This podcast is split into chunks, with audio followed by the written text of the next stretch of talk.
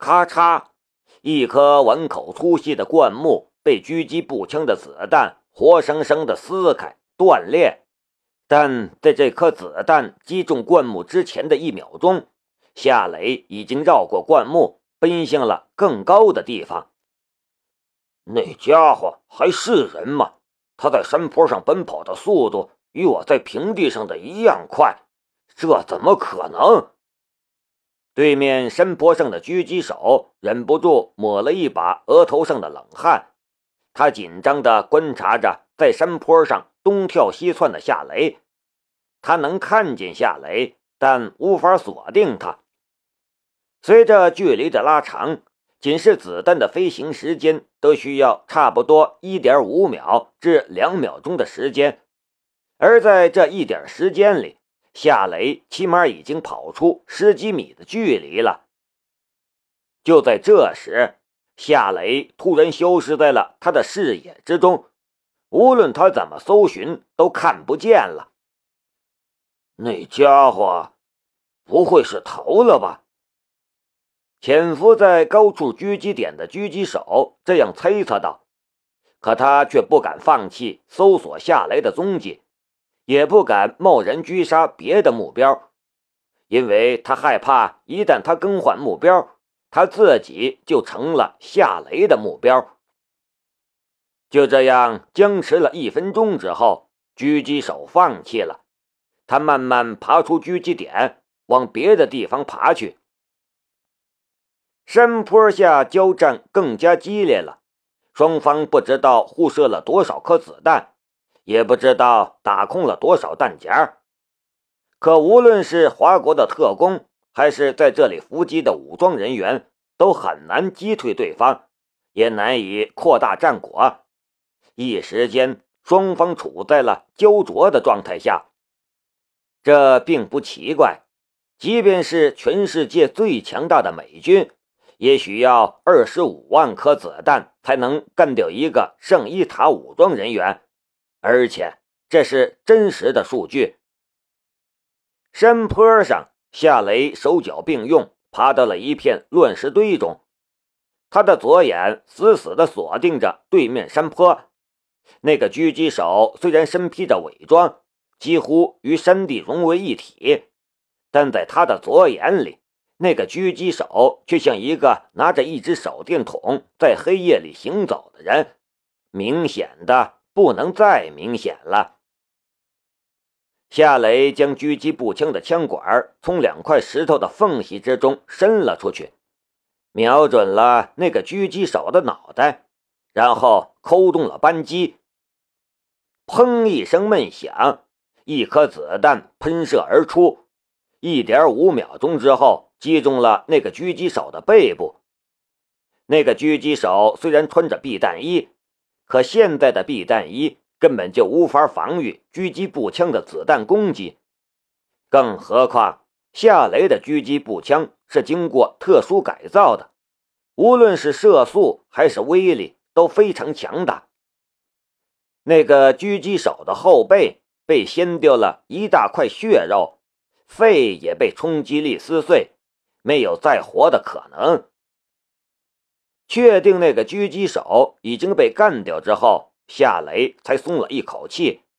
他对着通讯器说道：“敌人的狙击手已经被干掉，你们不要冲出去，继续开枪，我来清除他们。”干得漂亮！唐雨渊的声音充满了激动的意味。砰！又是一声枪响，一个武装人员被轰碎了胸膛。砰！又一个武装人员倒在了地上。砰！一个刚刚从岩石后面探出头的武装人员被一枪轰碎了脑袋。干掉了对方的 RPG 火箭筒操作手，干掉了对方的狙击手。夏雷可以毫无顾忌地寻找目标并狙杀掉，而且他处在对方的射程之外，根本不用担心有子弹威胁到他。几分钟之后，对方承受不住了，他们放弃了进攻，狼狈地往山坡的另一侧逃走。夏雷却没有放弃狙杀，趁着对方逃走的时候，又干掉了好几个。三十个武装人员能活着离开战场的不到十五个。这一次，夏雷没有杀人之后的恶心的感觉。龙兵说的似乎是对的，杀人这种事情确实很恶心，可习惯了就没事了。加上之前干掉的两个职业杀手，再加上今晚所狙杀的人，夏雷杀的人已经是两位数了。没有恶心的感觉，却并不代表好受。战斗结束之后，紧绷的神经和杀人的欲望得到放松之后，夏雷的脑子又一片空白了，空洞的可怕。结束了，雷，你快下来，我们得离开这里。唐雨嫣的声音又从通讯器里传了出来。夏雷这才回过神来，他应了一声，然后抱着狙击步枪。往山坡下走去。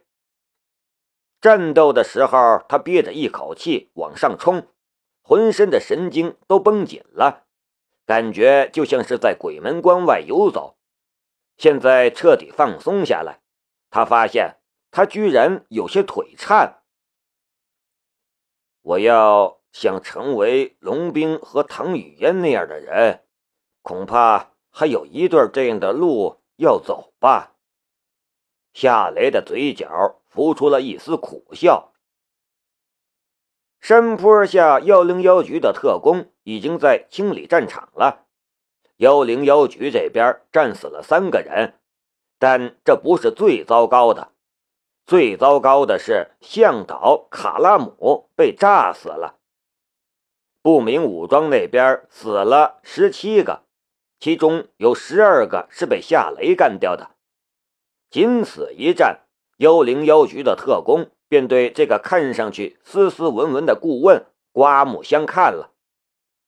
在此之前，这些特工还当夏雷是一个纯粹的技术人员，比如电脑黑客、语言专家什么的，却没想到他是一个如此强悍的狙击手。幺零幺局的特工将敌方的尸体搜索了一遍。没有搜到任何身份信息，但尸体之上的一些物品却也提供了一些线索。一大堆零碎物品堆在地上，有口香糖，有巧克力，还有《花花公子》杂志以及几张照片。这几张照片中有一张的背景是纽约中央公园，还有一张是哈佛大学的校门。这两张照片都是男女合照，很亲密的样子。唐雨嫣指着地上的东西：“口香糖、巧克力，还有《花花公子》杂志。这些人是什么身份？你怎么看？”夏雷说道：“这几张照片不是已经给出了必要的信息了吗？他们来自什么地方？你心里应该比我还清楚。”这些人都是美国人，唐雨嫣心里很清楚，只是没有说出来而已。他心里其实早就有了一个初步的判断，那就是这些人是美国的特种兵，不是 CIA 的特工，因为 CIA 不可能让这么多特工聚集在一次行动之中执行任务，所以。这些特种兵应该只有一两个是 CIA 的特工在指挥，但他们并不在尸体之中。沉默了一下，唐雨嫣才说道：“雷，你说这些人是不是冲着你来的？”夏雷的神色微微的变了一下，随即摇了摇头：“你的意思是说？”因为我和龙兵上次在德国执行的任务吗？有可能，但我更倾向于宁静和别的专家。你不是说过吗？上次的营救行动也失败了，伤亡惨重，说不定也是这伙人干的。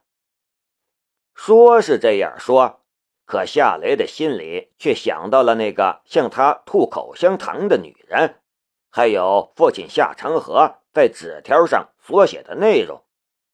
事实上，他的心里更倾向于这些人是针对他来的。唐雨嫣说道：“你说的也许是对的，这伙人肯定会卷土重来，下一次一定要抓一个活的，我亲自来审问。”夏雷说道：“我们的向导死了，现在怎么办？”没有向导也要继续前进。唐雨嫣随后下了命令：“把我们的人葬了，整理武器装备，检查车辆情况，半个小时后出发。”幺零幺局的特工行动了起来，有的挖坑掩埋战友的尸体，有的清点武器装备，有的检查和修理受损的车辆。至于那些武装人员的尸体，他们被扔进了一处悬崖下，他们将成为乌鸦和细菌的食物，最终会变成一具具白骨。这也是无奈之举，尤其是牺牲的那三个幽灵妖局的特工，他们的遗体应该被运送回国，可任务得继续执行，没人将他们的遗体送回去，他们将长眠于这片寂寥的土地上。家人连祭奠的机会都没有，这就是战争，人类最邪恶的行为，没有之一。半个小时后，三辆福特猛禽再次上路，往着大山的深处驶去。这一次开车的换做了夏雷，唐雨嫣在副驾驶座上使用卫星电话和暗语向情报站传递情报。这里所发生的事情会经过情报站送回幺零幺局总部。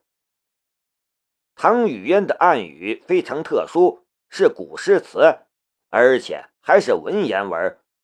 就算有人截获了他与情报站的通讯，那也没用。华国的文言文是世界上最难的文字和语言，要想破译，难如登天。等到唐雨嫣结束卫星通话，夏雷才出声说道：“上面是怎么说的？继续执行任务，上面会再派一个人来接应我们，他会带领我们穿越部落武装控制的区域。”唐雨嫣说道：“他在什么地方？明天早晨我们会经过白石部落的领地。”我估计新的向导会在那之前与我们碰面。唐雨嫣回道：“我们要去的八米阳山谷，那里又是什么部落在控制？”夏雷想要了解更多的情况。唐雨嫣却苦笑了一下：“阿富汗有几百个部落，我只知道十几个，而且都是比较有名的大部落。”一些小部落就像是我们那边的小镇子、小寨子，他们在深山之中，谁知道啊？这也是我们需要向导的原因。没有向导的带领和交涉，我们很容易被视为敌人，并与部落武装交火。你说的这个白石部落是大部落还是小部落？不大不小。如果你想问他们有多少武装人员的话。我可以告诉你，他们有一千多个武装人员。”唐雨嫣说道。“所以，穿越白石部落控制的区域的时候，我们千万要小心，不能与他们起冲突，不然的话，我们会有大麻烦的。”夏雷沉默了一下，才说道：“其实，我们应该用飞机执行这个任务，地面太复杂了。”唐雨嫣说道：“老兄，这是阿富汗，是山国，除了直升机，还有什么飞机能送我们进去？直升机飞得太慢了，会成为金扛式防空导弹的活靶子。更重要的是，阿富汗的领空已经被美国和他的盟军管制了，我们没法避开美军的雷达。一旦我们选用飞机来执行这个任务，”还没等我们的飞机飞到目的地，他们的战机就过来跟我们打招呼了。原来是这样，算了，我们还是谈点别的吧。这么危险的任务，没准儿我们会牺牲在这里。你能不能跟我谈谈你们唐门的暗器绝技？嘿嘿，我就知道你这家伙不会死心，想偷学我们唐门的绝技。我要说多少次，你才能死心？我们唐门的暗器绝技不传外人的，除非你是唐家人。我也说过呀，你爸还收干儿子吗？去你的！小气！就这样说着聊着，一座座大山被甩在了身后。